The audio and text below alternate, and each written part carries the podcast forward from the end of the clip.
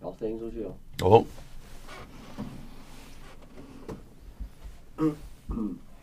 我们明亮看世界，嗯，不迟到哈。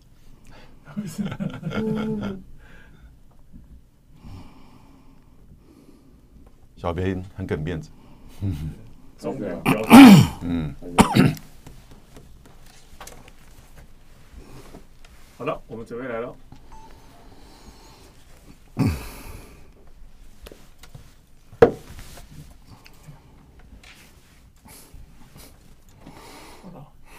好，来。警告！十秒钟后即将登陆地球，快拿起手机下载全新飞碟 APP，接收地球大小事。各位早，我是杨永明，欢迎收看《明亮看世界》，我是郭正亮。呃，这几天你看，不管是在欧洲还是在中美之间呢、啊，都是这个战争，这个整个情势在提升。不管是地面战争、飞弹攻击。还是科技战，哦，那种不流血的科技战其实是更加的严峻的。那昨天为了针对，就是不管是北溪还是克里米亚大桥啊，我们上礼拜谈过这个克里米亚大桥的这个情况。那结果在十月十号早上的时候呢，俄罗斯发射将近一百枚的这个飞弹。那造成了将近已经是确认十二人死亡啊，将近百人这个受伤。这一百枚飞弹分别在哪些区域呢？嗯，大致是在呃基辅有六十枚，啊，基辅有六十枚，连那个三星大楼总部都被波及到。尼古拉耶夫地区四十七枚，利沃夫啊，利沃夫就是那个六千公里范围之内，从哈尔科夫往下的这个利沃夫重要的这个战略这个城市十五枚。然后呢，尼。这个文尼察地区，文尼察是在哪里呢？在中部啊，事实上是比较偏中天呃偏东呃西这个乌克兰的这个地区哈，有二十七枚，哈尔科夫有二十枚，敖德萨地区有十五枚，分布的分布的蛮平均的哦。这是做什么呢？这当然是一种报复行为，就针对呃克里米亚大桥这个被炸，嗯、那个大桥被炸当然是自杀式的这个恐怖攻击啊，嗯，在小车上面有两个人嘛。那个是自杀攻击，对不对？现在坦白讲，要等俄罗斯的调查报告了。对，你觉得他会出来吗？嗯，不，因为是在他境内嘛，所以他调查一定可以调查出来，至少蛛丝马迹啦。OK，因为这这个人是不是凶手没有办法断定。嗯，可是至少知道说是从哪里先爆炸。对，这个我想应该调查得出来。对，不过现在有很多种说法，有人就说 爆炸装置是不是直接就。被偷放在卡车上面，OK。啊。啊，因为那个卡车，所以那个小车只是被波及而已。呃，不知道，啊，坦白讲，小车也是因为之前我们认为是小车引爆，对对对，那小车去撞嘛啊，对，因为那个卡车卡车里面装的不是炸弹，而是这个制造化学肥料的，就这个有那硝酸铵，硝酸铵，硝酸铵会引爆啊，哎，大概十吨。那还有另外一种说法是，嗯，炸药会不会装在那个运油火车上面？这样子哦，可是 anyway 就是就是有爆爆炸装置，对，好，还蛮严重的。那这个就让人家纳闷说，为什么安检没有检查到？嗯，所以两边都是俄罗斯控制的嘛，哎，对对？对，所以当然人家就会联想到是不是有内应？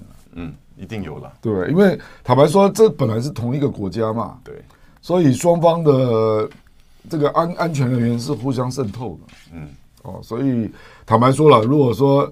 俄罗斯要认真搞暗杀，乌克兰也很累了。嗯，嗯，那乌克兰如果要认真搞暗杀，俄罗斯也很累了。我觉得就累到了。是啊，他现在就很认真呢、啊。这，这个从北溪到克里米亚大桥，嗯、你看，这不就是不管是俄乌克兰在北溪这个事件当中有没有直接的参与，嗯，就代表在这个时间点马上要进入冬季前前一个月，然后呢反攻略有这个斩获的时候呢。提高的整个就是说这个对峙的这个形势，我是有看到《金融时报》一个报道啊，嗯，他那篇文章就叫做“到底是谁导致这个爆炸”啊？那其中有一个人露脸啊，叫做 Victor Androsov，嗯，那我去查他的脸书，嗯，他七月之前在乌克兰的内政部上班，嗯嗯啊，然后他说他七月离职嘛，嗯，那他接受访问的时候是十月，嗯。他说，他七月嗯离开的时候，内政部已经就炸克里米亚大桥做了很久的计划，合理。乌克兰的现在那个在基辅的政府、嗯、合理嘛？合理嘛？嗯。然后他说他们有你的空中、海海海底、嗯，海上，嗯，还有陆上好几种模式了。对哦，那当然最后到底是用什么模式我们不知道啊。可是现在大概救民应该没有导弹了，嗯，因为导弹应该可以查到轨迹嘛。对。哦，而且导弹你说要经针对那个行进中的目标这么准哈，刚好照到他照那个运油车接近的时候打到，这这个难度实在太高了。啊。不过不过就是说他出来就直接讲啊，然后他就，然后他他我就去看他的脸书，他就贴了那张 这个。克里米亚大桥爆炸的邮票，他就间接承认，事实上是乌克兰主导的嘛？对，因为对，隔天就出了邮票，嗯，这个邮票早就准备好了，嗯嗯，就跟那个上次我们说在黑海那个莫斯科瓦，对，那个军舰被炸嘛，对，他不是隔天就出了邮票吗？莫斯科号，对不对？然后就就基本上至少这个计划早就存在，嗯，不然邮票不可能立刻印好，这个这个合理了，这个可以可以理解，对，嗯。那交战交战时候，对对方的战略的物资这个设施哈做攻击，这个当然一定。对了，那重点就是说，这个是不是好的目标了？然后是不是成比例了？对，为什么在这个时间点？对对对对，我我的我的我的感觉是美国不乐见啊？是吗？我的感觉，嗯啊，我，因为这这这个也前后有一些事情蛮。蛮耐人寻味的，嗯，就是在这件事情，这件事情是十月八号嘛，对。那我们知道十月七号是普京的生日啊，是。那你特别选这个时间，哦，时间点有理由了，呃，这个有点故意羞辱你嘛，对啊。而且 有人怀疑根本就是原定十月七号，OK，那可能是时间上延后了几个小时，所以变成十月八号啊，是。所以根本就是冲着你来的，对。那另外就是在这件事情。发生之前大概一个多礼拜，是。我我记得美国军情单位突然宣布嘛，嗯，说那个 Dugin 他女儿被汽车炸弹炸死了，对，是乌克兰干的，而且还登在《纽约时报》，你记不记得？是是是，对，这件事情蛮奇怪的，就是美国干嘛突然之间，Dugin 是这个非常强硬的，这个就是说普丁的支持者，而且非常强硬的支持，就整个占领乌克兰的，而且。我听说跟那个杜马，就是国会的那个主席啊，嗯，有很深的交情，对，也是他的顾问啊，那就是主张那个欧亚沙文主义的哈，大国主义啊。不管怎样啊，就是美国怎么会突然做这件事啊？嗯，那还有另外一件事就更诡异了，嗯，因为我们知道 G20 啊，对，本来美国是不希望普丁去的嘛。号召 G7 去抵制，对对不对？要求佐科威印尼的总统这个不能够去访问莫斯科。结果，嗯，因为大家都要求要避免核战嘛，对，所以拜登突然释放一个讯息，说要在十一月十五左右。哎，上个礼拜他讲过这个话，跟普京高峰会嘛，对吧？我没没没，他没有说高峰会，我不排除跟他会面，这个会面。哎，呃，我我觉得不会是习拜会的模式了。有可能是习近平跟莫迪在上合会的那个模式啊，对对对对对，也就在多边的场合或一起团体照的时候，然后呢，大概可能交换个几句。好，那有一点是在安抚，你说不会拉开谈，不会不会拉开谈，嗯，拉开谈呢，乌克兰就不是完全被，可是 you never know。我我的意思，我我为什么会提这一点？怕世界末日是不是？对我我为什么会提这一点啊？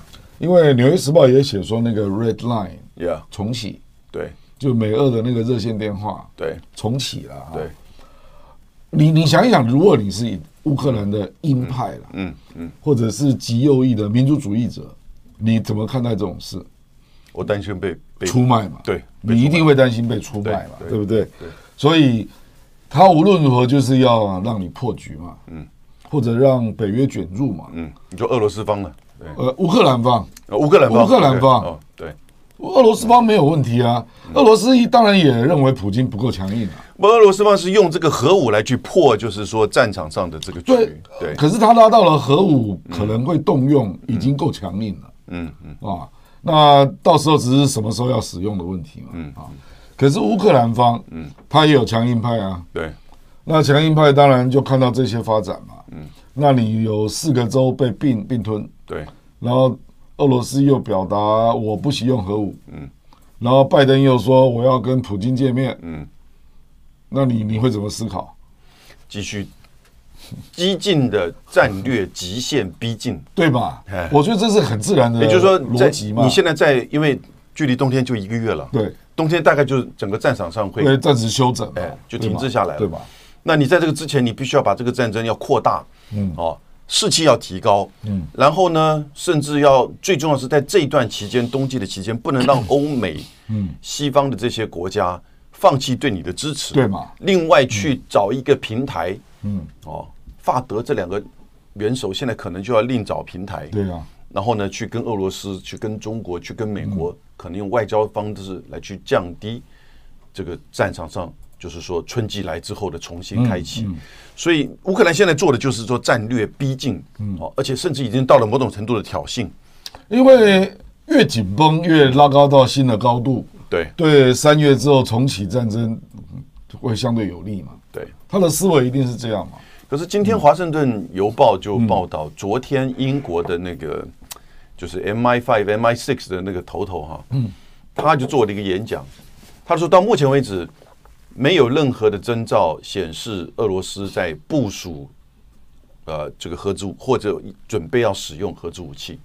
不过他觉得，如果一旦使用的话，这个严后果会非常严重。对了，这这个我我当然同意了。可是对俄罗斯真的要要使用的话，部署也是几天内的事。对对对，因为本来就有很多就就绪了嘛。对对不对？所以我认为这个对乌克兰来讲，这不算是什么消息。嗯嗯。对他来讲，他就是担心说：“哎呦，那个法德就要去中国啦，然后要去接触了嘛，啊，那呃，肖志航也要去美国嘛，是吧？嗯，然后美国就要见普丁了嘛，啊，呃，这所有的讯息，只要战争朝向缓和啊，嗯，那都等于是现状不可能被推翻了。那为什么俄罗斯在十月这个昨天的早上的时候呢，要去发射这一百枚的飞弹？”我觉得是普京受到内部压力。嗯，我听说了，我听说，而他发射飞弹，事实上只造成十二个人死亡。哦，这两件事，某种程度市市市区，然后市区郊区的这个区域，他反而刻意的大概避免造成大规模的这个。这个克里米亚大桥是在刻字海峡嘛？哈，对，刻字海峡联动到俄罗斯本土啊。嗯。那这个大部分的俄罗斯的老百姓都认为那个是就是境内的，对，哦，境内的。然后俄罗斯老百姓还上街抗议，你知道吗？啊，呃，上街就直接用那个核武的道具啊，道具啊，啊，是。那我我认为普丁也应应了这个压力，而且包括军方啊，而且他目前最大的反对党事实上是极右派啊。OK。并不是民主派啊，对，叫黄二派，对，就是沙皇，对。啊，所以没错，所以我认为他有点因应这个压力啊，可是他又不愿意造成太大的伤害啊，所以导弹我听说是早上八点打的，第一波，第一波，对，所以还没上班，嗯，好，所以基辅大部分人在地铁就没有出来，嗯，啊，然后这个后来为什么打那么地方那么多地方，我就不知道了啊。不过乌克兰方面也声称，嗯，他拦截了四十几枚，对，哦，他也说了啊，对，那不知真假了，哎，不知真假，对。然后美国方面当然趁这个机会就说，他要提供那个地对空的防御嘛，嗯，啊，因为好像很容易达到的样子，嗯。可是我们可以看到，打的目标，我听说有一个地方是致命性的了，嗯。是那个尼古尼古拉耶夫，尼古拉耶夫那边，他倒到了乌兰司令部，嗯，因为那个地方就是距离赫尔松最近的，对，一个指挥所啊。我听说，我有我看到一个报道是说副司令员阵亡，OK，哦，真的，他在我没我没注意到这个，他在里面。哦，而且听说里面有一些北约的顾问，哦，那不，这个就是完全是军事目标，对，啊，民间的目标，我觉得他都有点故意避开要害这样。那可能泽连斯基的办公室他也没有，嗯，没有命中嘛，嗯嗯，所以我觉得那个就是警告性质这样。但这个警告其实让乌克兰达到了他的这个所谓战略逼近的目标。你看，马上这个 G7 就集会啊，啊对，对不对？然后呢，强力支持啊，G7 的集会。那这里面当然也有可能是 G7 北约的军事顾问被炸死，我想在这个里面可能是背后的一个一个因素之一了哈。也就是说，呃，在这一波飞弹攻击当中，北约的相关的这些军事顾问在乌克兰也有这个伤亡，哦，然后呢，G7 就聚会，你看这个是三星的这个总部的这个，我知道，可是并没有明确承诺要提供升级的武器了。我觉得比较值得观察是明年三月就是春季开战之后，嗯，会不会给 F 十六？嗯，这个比较值得观察。我觉得那个稍微远一点。我们现在看到底就是这个十一月底以前呢，我们讲冬季讲十一月底好了。对，OK。那也就真的这个整个是大雪已经瘫痪了所有的地面的这种部队的移动的可能性。十一月底以前，距离现在我们讲还有一个月好了。啊，一个月以上的这个时间，还会有什么样的一个动作？你看，每天其实从北溪到克里米亚大桥到这个飞弹，那加起来不到十天的差别。对啊，那接下来你还能够怎么样的升级？是不是？我我觉得不容易，因为你看到美国的动作哈，嗯，美国针对这一次俄罗斯的报复袭击，对，他直接表态来说，他要赶快提供地对空的防御，嗯。哦，他并没有说要把攻击性武器升级啊，对，没有。嗯，然后乌克兰就立刻喊话，嗯，说那个海马斯你要给我比较长程的，嗯，因为现在只有八十公里，八十公里，海马斯可以到三百公里。对对，然后美国没有没有回应，嗯，哦，没有回应。我我认为美国正确了，他在做战场严严格的管管控，所以我我所以我为什么会让我有这种一种感觉，就是克里米亚大桥已经超过美国的预期了。嗯，说你战场怎么可以打到这里啊？嗯，刻字海峡距离赫尔松非常远哎。对，嗯，那个事实上，乌克兰虽然有一些短程的飞弹啊，像莫斯科法那个军舰不是被打掉，嗯，可是乌克兰没有飞弹是可以飞超过三百公里的。对，没有。对，所以，所以就是恐恐恐怖攻击，恐怖攻击，而且克里米亚大桥其实是双向单呃这个。这个等于是双条两条单行的这个通车的单向通车的，所以你把一条就算炸断好了，对不对？其实也不会有怎么样的。一个一个是一个是铁路，一个是就是说，哎，那它这个铁路跟就是这个汽车行行驶的地有些地方还蛮接近的，所以它产生了连锁的这个爆炸。所以我我认为应该是就近引爆了。对，不然不可能那么准啊！刚好联动了那么多车子哈。是，我觉得美国是在担心一件事啊，嗯，就是乌克兰这些激进派会不会失去理智啊，去炸核电厂？嗯，因为如果这样就大大灾难了。嗯，那是欧洲最大的核电厂。对，如果说他连克里米亚大桥，你看那个距离赫尔松非常远啊，嗯，他连这个地方都打，那扎波罗热俄罗斯并没有全境占领。嗯。那他要恐攻那个核能电厂是很容易的事啊，对，对不对？我觉得北约可能会担心这个事了。嗯，那这这个那里也有一定的矛盾了，就是俄罗斯已经宣布要把那个核能电厂国有化。对，那你明明就没有占领全境，嗯，你现在就要国有化，嗯，所以我觉得这个就是你当然会让很多乌克兰人会看不下了，嗯。那你就不知道会有什么样的行动嘛？就是这样。我的感觉，克乌克兰内部对这个事情，其实代表着他们对这个俄乌战争，其实已经开始不只是地面这个战场的反攻，已经变成一种士气的凝结，哎，对，民族主义的这种反击的开始了。因为各位想想看，这个虽然是并不容易达成的这个克里米亚大桥的这个攻击哈，但是它的一个。重点核心是，它是自杀式的这种恐怖攻击。对，你不管怎么样，我觉得有人这个死亡，而且，呃，因为如果不是导弹的话，一定是啊有某种的这种人为的启动，甚至这个装置你要这么精密的在这个时间点，如果没有人为，不是自杀炸自杀式的这种恐怖攻击的话，我觉得可能性并不高。嗯，那一定是一个或两位哦自杀式攻这个攻击。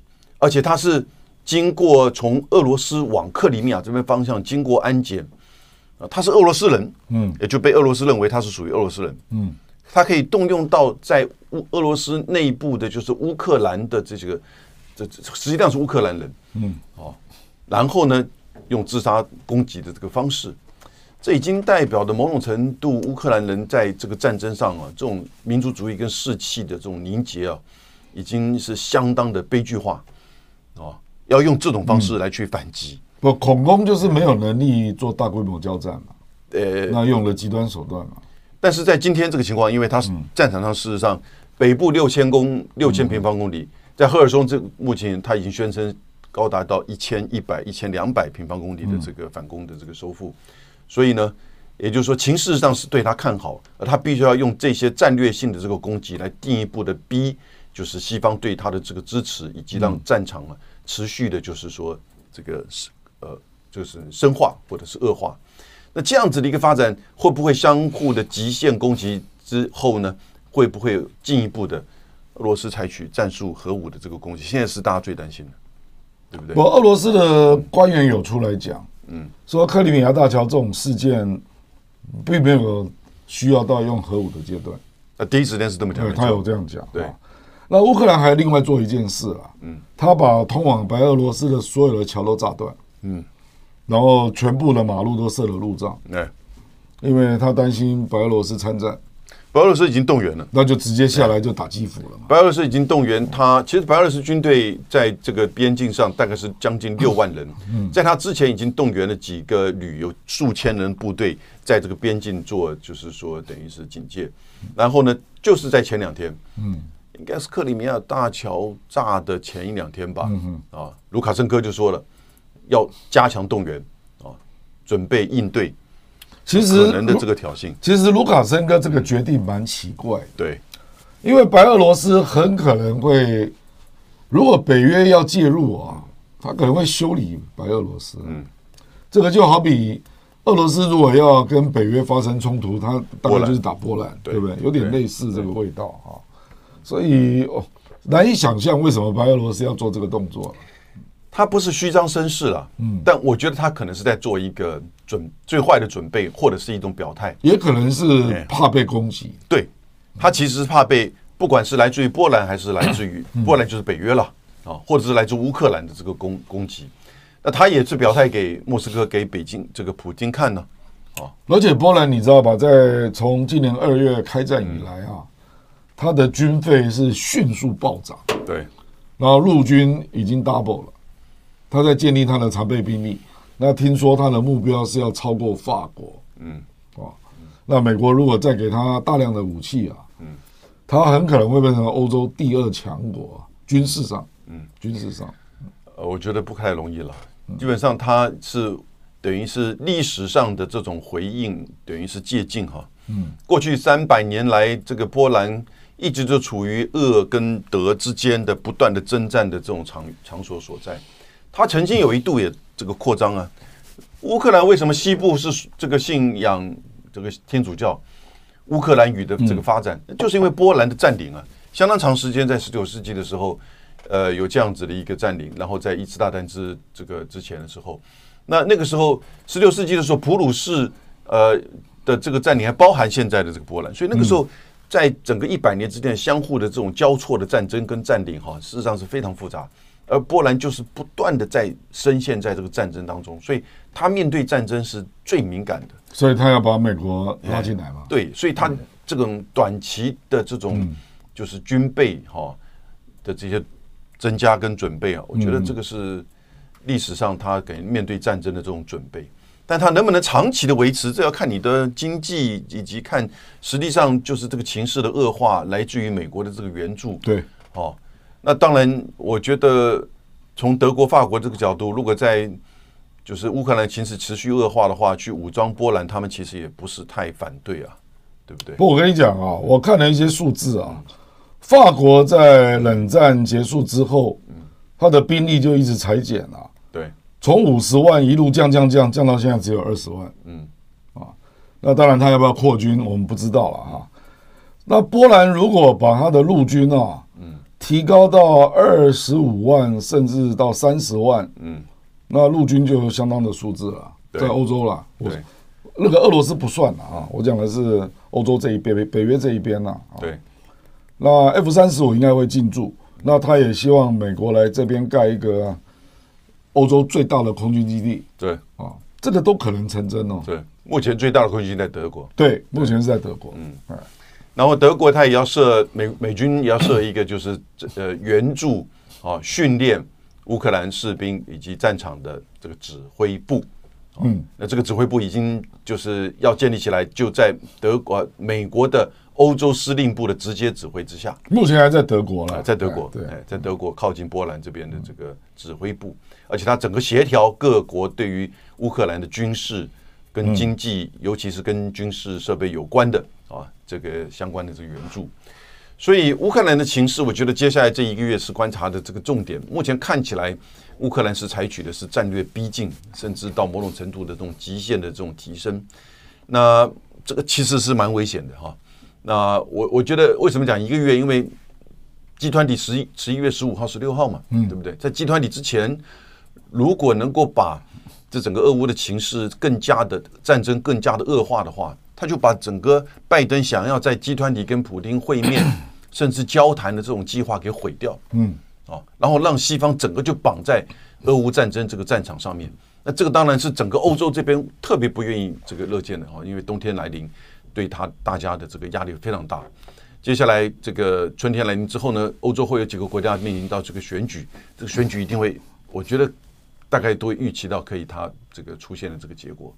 所以俄罗斯会不会使用核子武器哈？大家仍然是担心。不过目前所有的迹象跟这个发言看起来啊，我认为不可能。可能性应该是不高的啊，因为那那个一旦过了这个门槛呢，战术核武、战略核武到现在只是我们在一般的这种分析讨论上啊，以及这个在冷战的时候，但是呢，在今天这种情况，一旦你跨越那个使用核武的门槛呢，那就完全是另外一一个局面了。我们转到就是中美的科技战，嗯，这两天因为非常激烈哈，那。这个你看，整个美国在前几天的时候呢，公布了新的这个制裁。我们之前讲晶片法案，EDA，哦，晶片联盟，晶片联盟上个礼拜已经开了第一次的预备会议，我们不知道他们这个结果是怎么样，因为局长级的是个内部的这个会议。那但是韩国一直抗拒的这个力量很强，可是呢，果然美国就下了重手，针对所有的不只是逻辑晶片，你甚至记忆体啊，记忆晶片。任何可能用于中国的 AI 啊，人工智能、超级电脑、高速运算，以及所有这些可能用到最后去协助中国军事发展的的晶片和设备啊，晶片当然主要是先进晶片，通通禁止，而且它采取的是，即使是外国制造但使用美国技术或者是工具，嗯啊的这些晶片也不可以。啊，出售给这个中国，这个是一个全面性的，而且，而且是有罪推定。哎，对，它对终端使用，你要自己证明 clean。哎，对对，他又设了一增加了三十一家公司，就是说未这个未经证实的这个公司，就是我不需要去证实你，你需要证实你自己。对对对。呃呃，不是这个公司，而是要出售晶片给这些三十一家。之前大概就有个十多家，后来。后来中间事实上是有八家被从名单中拿掉，哦，这本来以为说中美之间还有这样的一个谈的这个这个机制，但是在就是围台军演之后，这个机制当然也就呃没有了那。这次又增加了三十一家。简单的说，现在的一个做法已经是，你只要有美国技术、美国工具所制造出来的晶片，先进晶片呢，主要通通不准卖给中国大陆的任何的这个企业。还有美国国籍的人士不得工作，哎，不得为中国公司对在工那边工作，所以你要二择一。对，那这是一个发展，已经到了这个完全是决裂的地步了。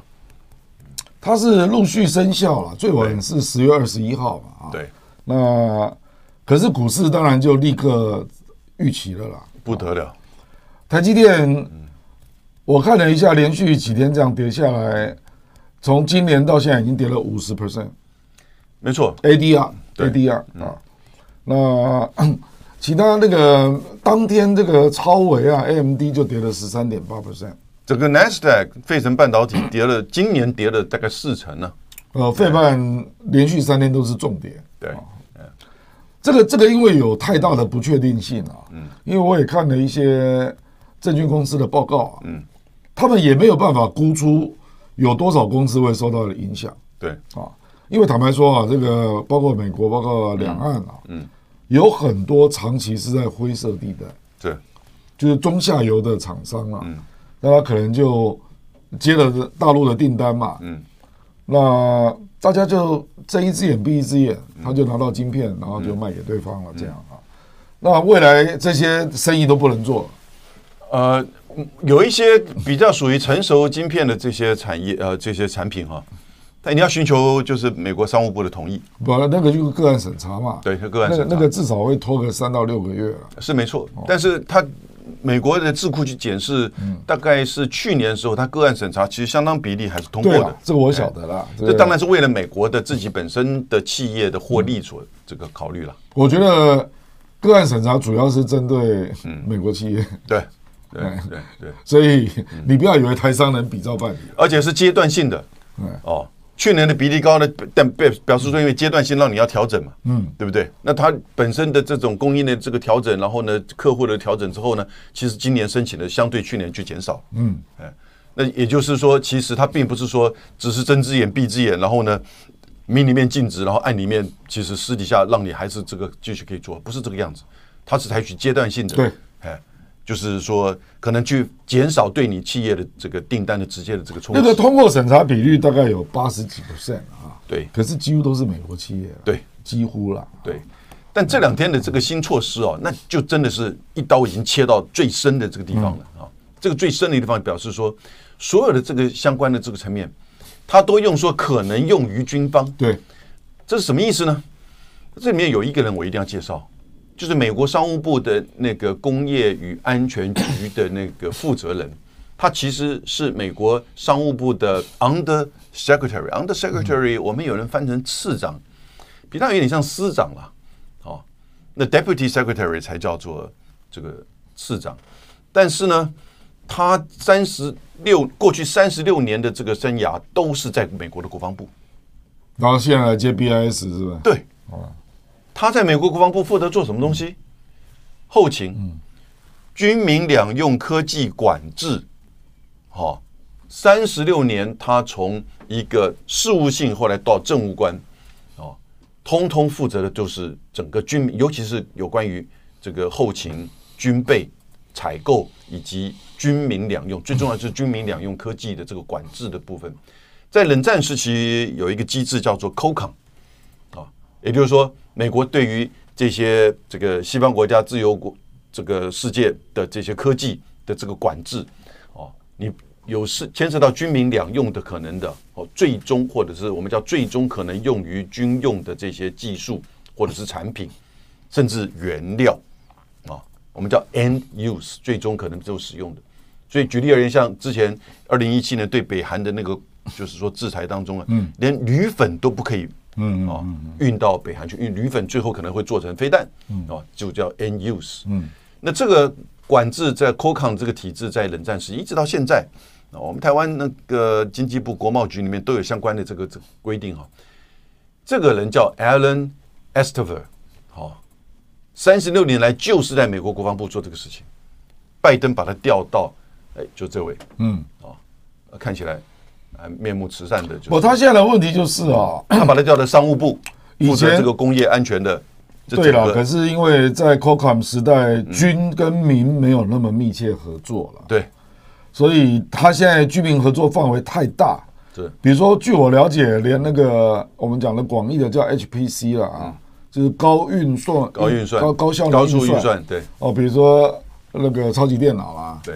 或者牵牵涉到高度演算的，像比如说自动驾驶，对，人工智能啊，那所以为什么？所以为什么会伤到那个英辉达呢？NVIDIA 啊，因为 GPU 可以做很多的人工智能的演算，是，结果他就也是也被打到啊。那我我我坦白讲了，我认为他这个东西要持续下去，美国自己也要伤很大了啊。对，那这个因为 End use 没有办法先行判断嘛。那后续发生，我也要受罚。对，所以初阶段一定是硬脱钩。嗯，就这些生意就全部停止，全部停止。现在没有人敢做了。接下来这个五到十年之内会损失几千亿，就光是美国或者是台湾、韩国，因为没有人敢做嘛。对啊，因为那个商务部的处罚都是很重的嘛。所以没人敢碰嘛。所以光是这个灰色地带的订单全部被切掉，还有一些人会杯杯弓蛇影嘛。嗯就干脆先不要做。嗯，你知道吧？嗯所以为什么上游像台积电啊，那个超维啦，嗯还有像那个 NVIDIA，嗯，受伤最重。嗯，因为所有的订单都会回到他这里啊。对。所以为什么他受伤最重啊？就是这样啊。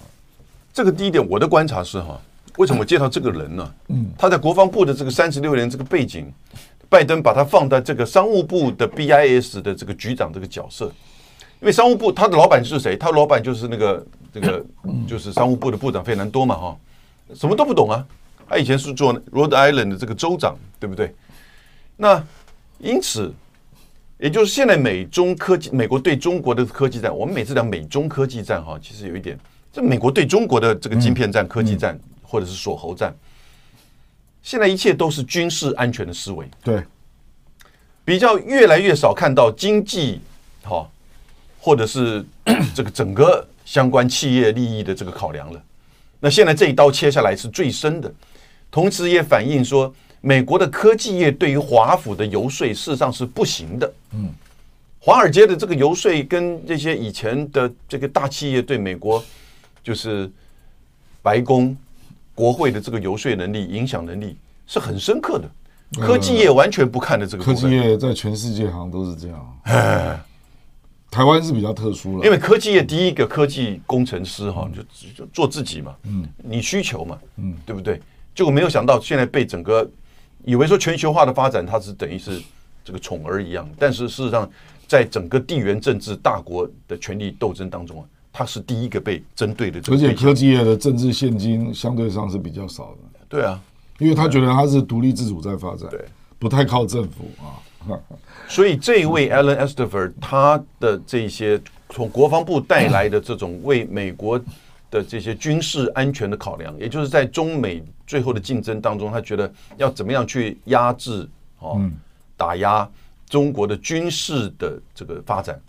因为你不要看，在比如说半导体业，你说也许五到十年，中国大陆可以有就是技术的，我们叫换道超车哈。以前二零二五的时候那个计划，它叫弯道超车。嗯，弯道超车的意思还是同一道哦，哦，也就是说借。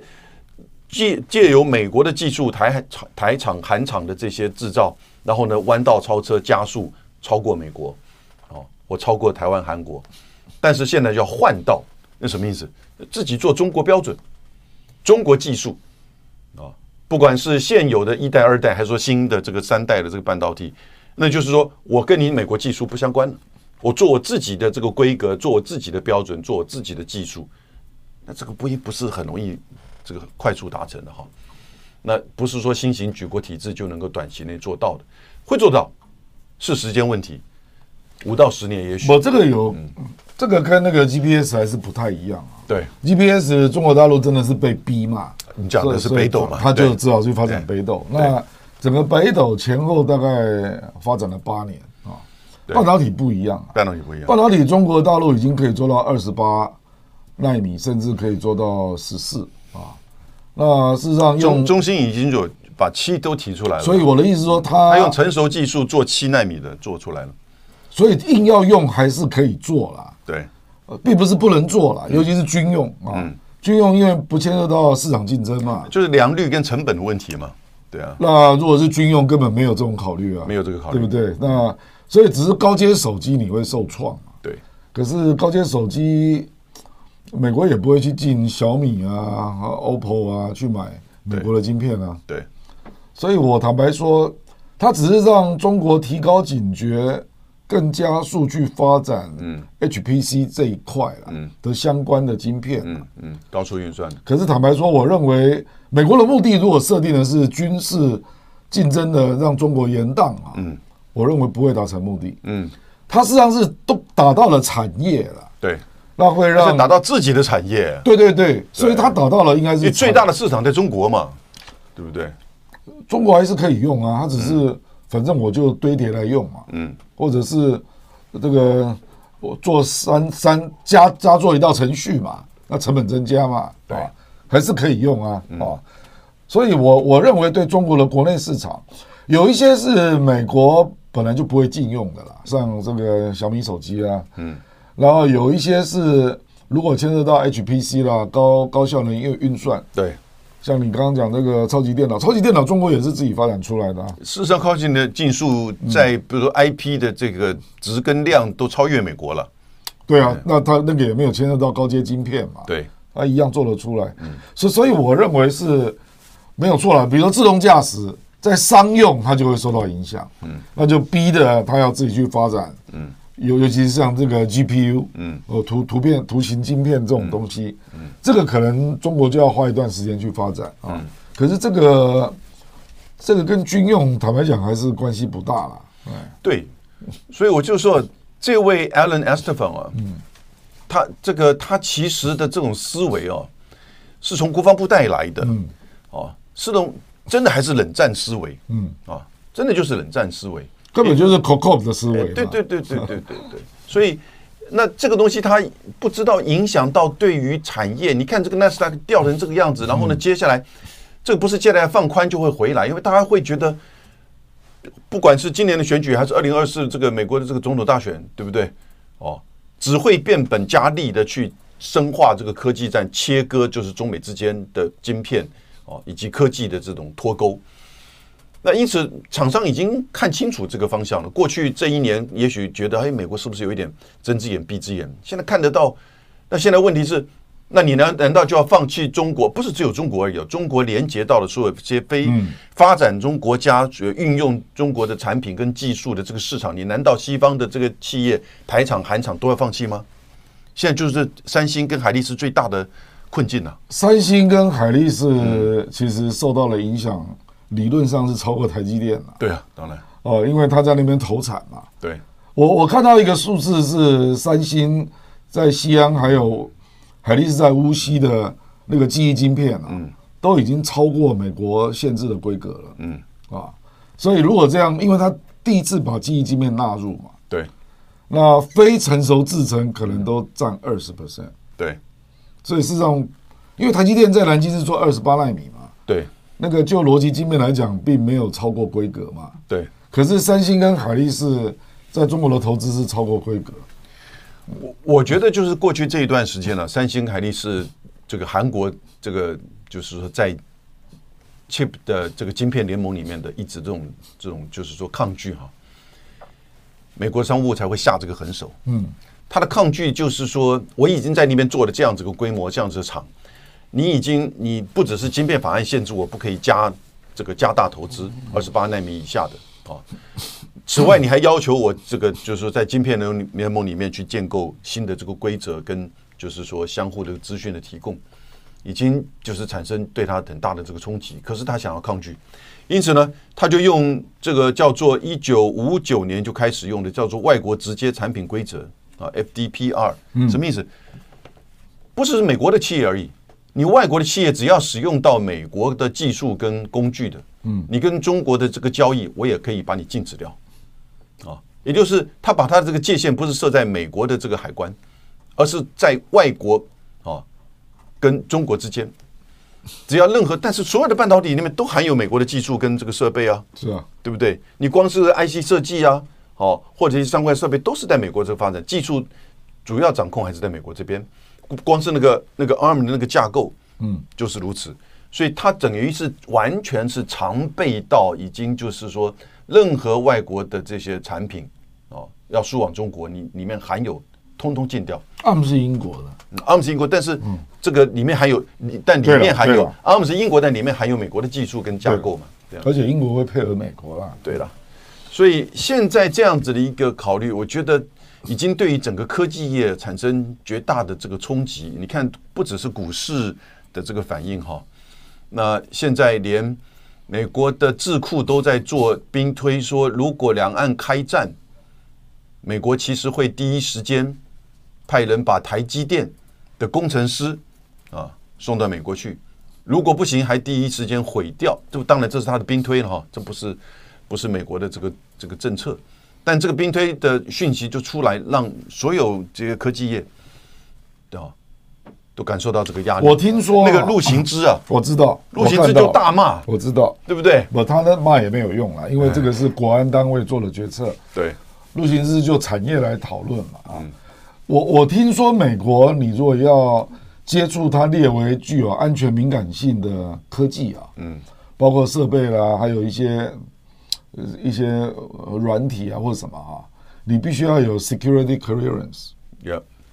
所以台积电做到一定的高管啊，嗯，因为你可能会去参访美国的最最重要的公司嘛，呃，美国的这些订单里面含有它可能最核心的科技嘛。通常可能会要求你成为美国人，哦，你知道我的意思？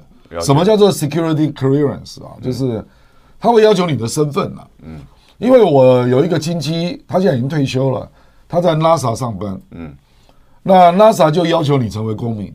嗯，不能只有绿卡啊。嗯，要成为公民。嗯啊，那他才可以在法律上做要求。那 NASA 可以理解吗？这是在美国的啊？No No No，那个半导体的很高阶的也是如此哦。即使是在国外的工程师，呃，现在就是有个灰色地带了。对，你我同意你的说法了。对，美国公司，就一定要了啊。比如说你是外国人，在美国公司上班，嗯，你一定要成为美国国民。呃，他会帮你办的。哎，对对对对对，对，呃，不，他主动就叫你要成为公民啊，啊，不能只有绿卡啊，那才能够符合这个安规啊的要求啊。那现在的问题就是，他现在开始对中国说。哎，你不能够有美国国籍在中国上班，嗯、对不对啊？半导体公司啊，第一件事出来了嘛。对，那以后对台积电呢？嗯，就说以后他对在海外的跨国公司，是，然后长期跟美国比较友好的国家了，对，他会不会对跨国公司的高阶主管，嗯，甚至于扩大范围到高阶晶片的制程工程师，嗯，要求他要符合美国的安规？你知道我的意思？这就是他下一步可能规定的，对，因为他这一阵子的规定已经要求所有美国人，嗯，自然人，美国的企业，哦，这个法人不可以和中国的半导体公司的这个合作或者是工作。所以为什么会下一步就要求这个？所以为什么彭博会写那文章？哎，就说。到时候我就撤离高阶晶片的相关工程师，对，离开台湾，对，万一台海战争不利的话，对不对？他为什么会写这句话？嗯，这句话依法是没有办法执行的，你必须要让他先符合美国的法律要求啊。我我觉得这个法律倒不是太大的问题哈。你现在看起来，也许说他你撤侨的时候必须要是美国的公民，或者是要绿卡，对啊，或者是家属啊，这因为要看当时的这个情况。其实撤侨通常没有包括绿卡。哎那但但是呢，这要看它实际上能够运输的这个量哈。嗯。但是如果它真的一旦这个实际情况发生的时候，它也可以引用有攸关重要这个关键技术或美国这个相关的这个对了军事安全，我同意了。这个法律事实上是可以。可以是很灵活的啦，你只是让你上飞机而已嘛，这个找个理由。跟当年那个爱因斯坦去美国一样，找个理由还不容易吗？对了，犹太科学家啊，犹太工程师啊等等啊，你你撤离阿富汗的时候，在科尔伯尔机场的每个人都拥有美国籍吗？对了对了，没有几个人拥有美国籍嘛，对不对？所以在这样一个情况之下，我其实可以证实哈，嗯，美国一个智库啊，就不讲是哪里的，他的一个成员。其实，在台湾的说，我们有一个名单，啊，至少一百五十个人。嗯，那战争发生的时候，第一时间会把他们给，就是说送走。你讲的是各行业，半导体哦，半导体，OK，嗯，就是半导体。我我在之前就听到，马上彭博的这个报道就差不多一两个礼拜之后就出来。其实你所以这个议题已经讨论一阵子了。其实你了解美国人做事情啊，对，那个方案都会。具体到一定程度，美国人就是这样做事情的嘛。我我把这个事情跟朋友讲的时候，朋友说啊，我有没有在名单里面？所以是不是美国籍？我觉得其实是可以可以可以扩充解释的哈。但是呢，他是不是真有个名单？而且我个人觉得一定不止我认为有十个，我认为有名单，有名单。嗯，好，而且一定不止一百五十个。以我认为以美国人做事情的超前准备啊，对，他对竹科。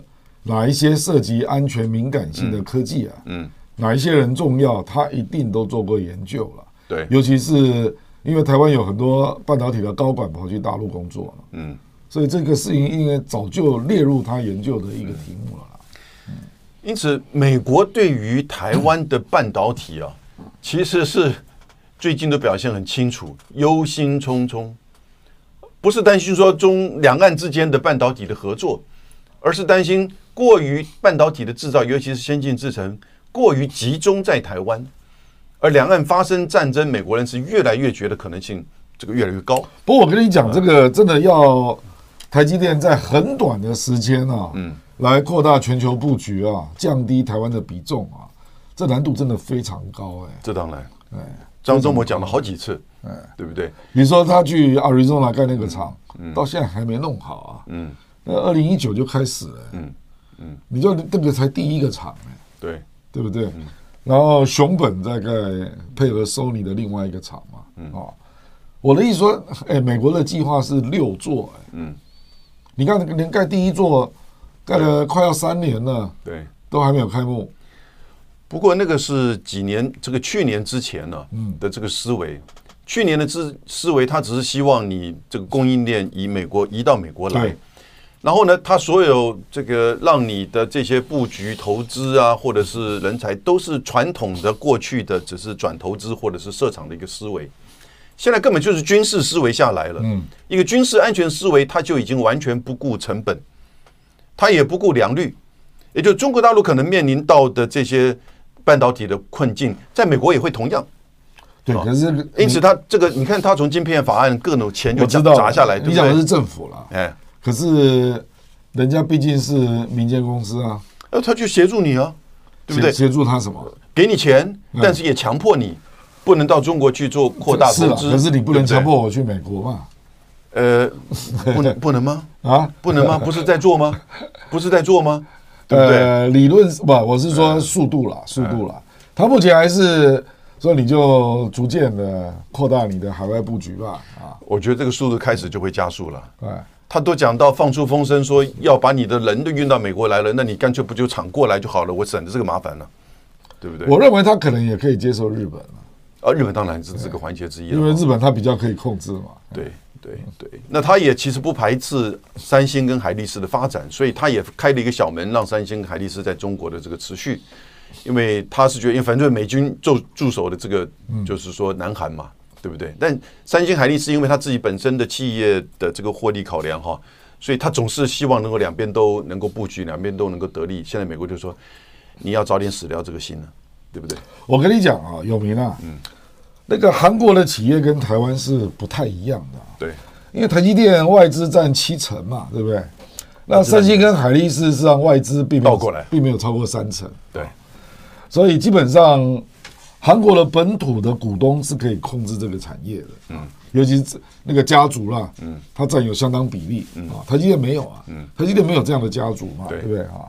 那第二个是韩国基本上尹锡悦。总统大选只赢了零点八 percent，嗯，然后他在国会三百席里面只有一百一十三席，对啊，少数，他是没有主导性的了，对，所以三星跟海力士实际上是可以结合反对党，嗯，来玩这个杠杆游戏，嗯。啊，那台湾你知道吗？台湾的政府目前民进党是完全垄断嘛，对，而且他的政治倾向上是一面倒向美国，嗯，那韩国内部还有反美的势力，嗯，对不对啊？所以。我我就不太了解为什么蔡英文在国庆演说还会讲那样的话啊？细盾，他说细盾，然后半导体集中在台湾生产，对世界是很安全啊。你这讲这个话，跟目前美国在做的是完全相反呢。九月十五号，叶伦说，半导体过于集中这个台湾，不只是美国半导体产业的韧性安全，更是美国的国安风险。嗯。隔了七天，九月二十二号，布林肯说同样的话。当这两个说同样的话的时候，你就看到这个 BIS 美国的商务部开始这个一刀切下来。然后呢，彭博就放一个消息说要让台积电的人到这个美国去。对对对，各位，这不是规，这是策划好的。那他为什么可以假装没看到呢？所以现在这显现一个什么问题的关键呢？台湾跟韩国的一个大的差别。美国不担心韩国或者是南北韩之间真的会发生这个军事冲突。你不要觉得一天到晚那边打飞弹啊，或者是说飞军机的这个对峙哈，美国跟北韩也对峙了二十年。其实讲白了，韩南韩也不一定会输了。哎，对对对，不然不管怎么样，三十八度线上面都是美军。嗯，哦，美国也有核武这个核主的这个能力，但是在台湾这边呢，他就认为台海发生战争的可能性越来越高，这是最大的一个评估的这个差别。我重点不是战争啊，哎，是台湾可能会输了。但不管或者不管是封锁战争，你这供应链会断掉，嗯，供应链会断掉，对于整个美国哦，就算是立即的这个供应链的冲击、市场的冲击都很大。然后呢，如果技术人才都在这边，你没有办法及时的美国能够掌握的话，美国也会受到重创。所以他现在这段时间呢，一定会继续的切割中美之间的，就是说这个晶晶片战的这个脱钩。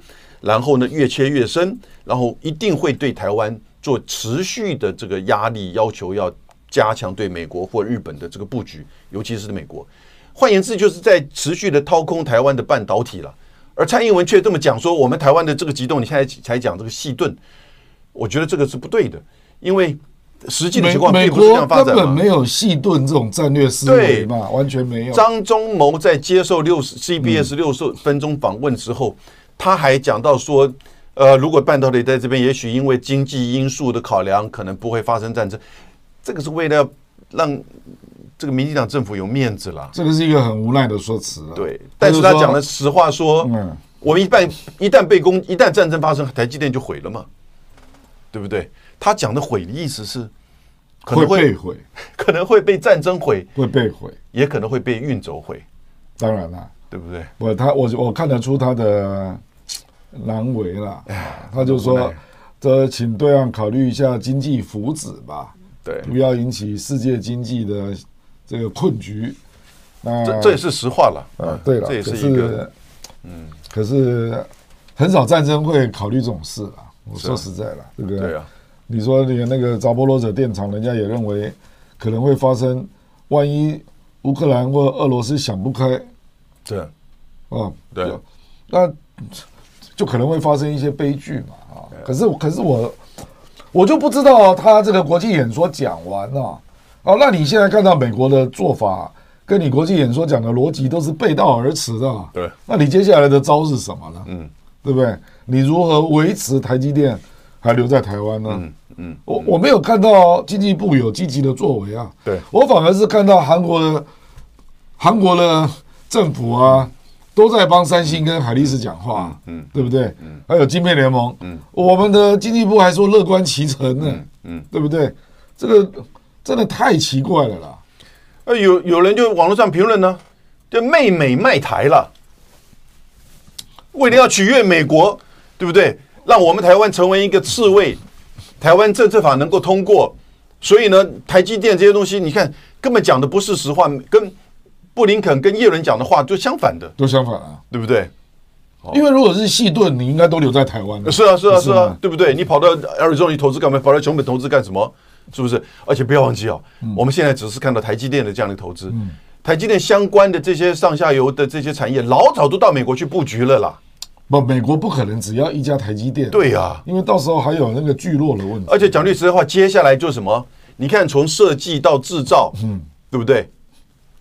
下个阶段，封测，联发科也去了，对不对？联发科已经跟英特尔，联发科是设计嘛，对吧？封测，你看，尤其是先封测也有成熟的封测，跟这个 就是说先进的封测哈。嗯，那中国大陆其实并没有先进的这个封测这一块。先进封测，台积电去熊本就是了。呃，对啊，对啊，嗯，所以这一块是不是接下来也是美国可能持续会切下去的？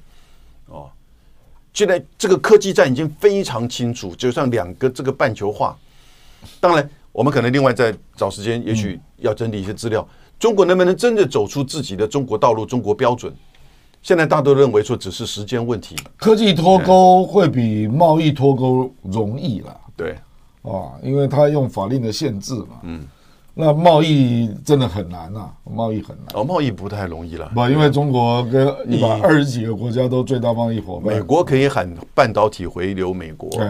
但是怎么喊到所有的制造回流美国呢？啊，这不太可能了，对不对？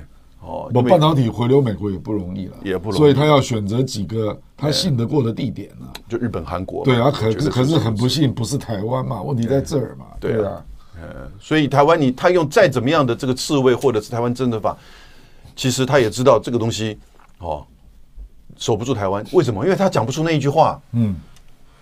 防卫台湾嘛。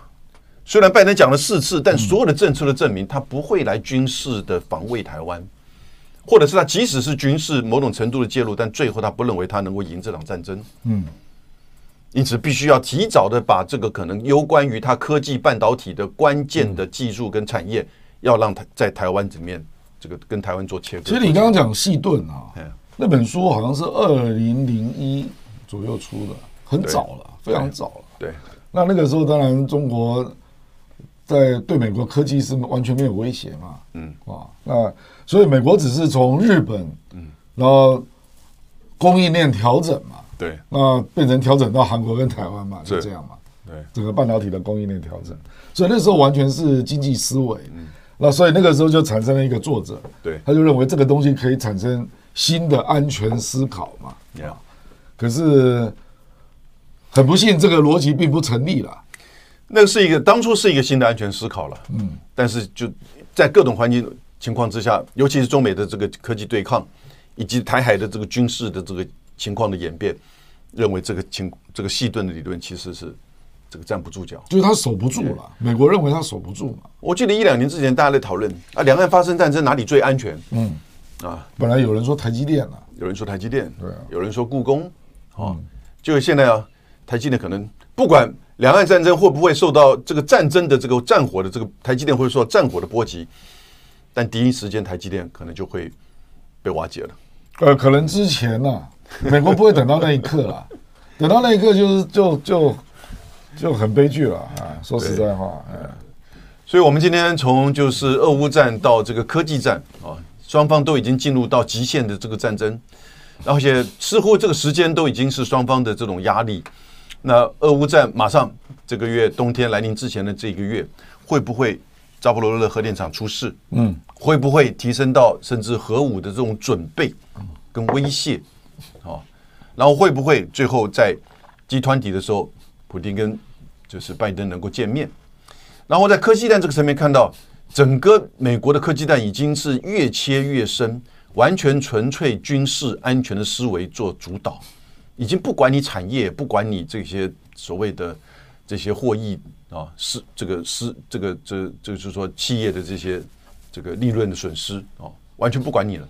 这一切都是国家军事安全啊作为核心，而台湾在这里面这样的一个角色，其实越来越凸显出来。嗯，那样子。那我们来看后续怎么发展了。好，来，呃，Paul Room，谢谢。胡少宇，两位早安，请问俄乌战争是否有升级的迹象？好，我们刚才都讨论了。老普，哎，老普，普丁现在的战略目标好像改变，是以乌克兰的全境。对，这个倒没有，那个是那个是飞弹攻击了，嗯，而且他也只有在呃那个叫文什么文尼察文尼察的那个地方，比较是属于就是东部呃西部乌克兰这个地方。嗯 King Pong，谢谢。然后呢，严奇轩，奇轩感谢。Lily，谢谢。还有 Lin，谢谢。Jolin Tay，谢谢。从日本，好，今天就这样子了。那今天到这边，谢谢大家，我们下个礼拜再见，拜拜，拜拜。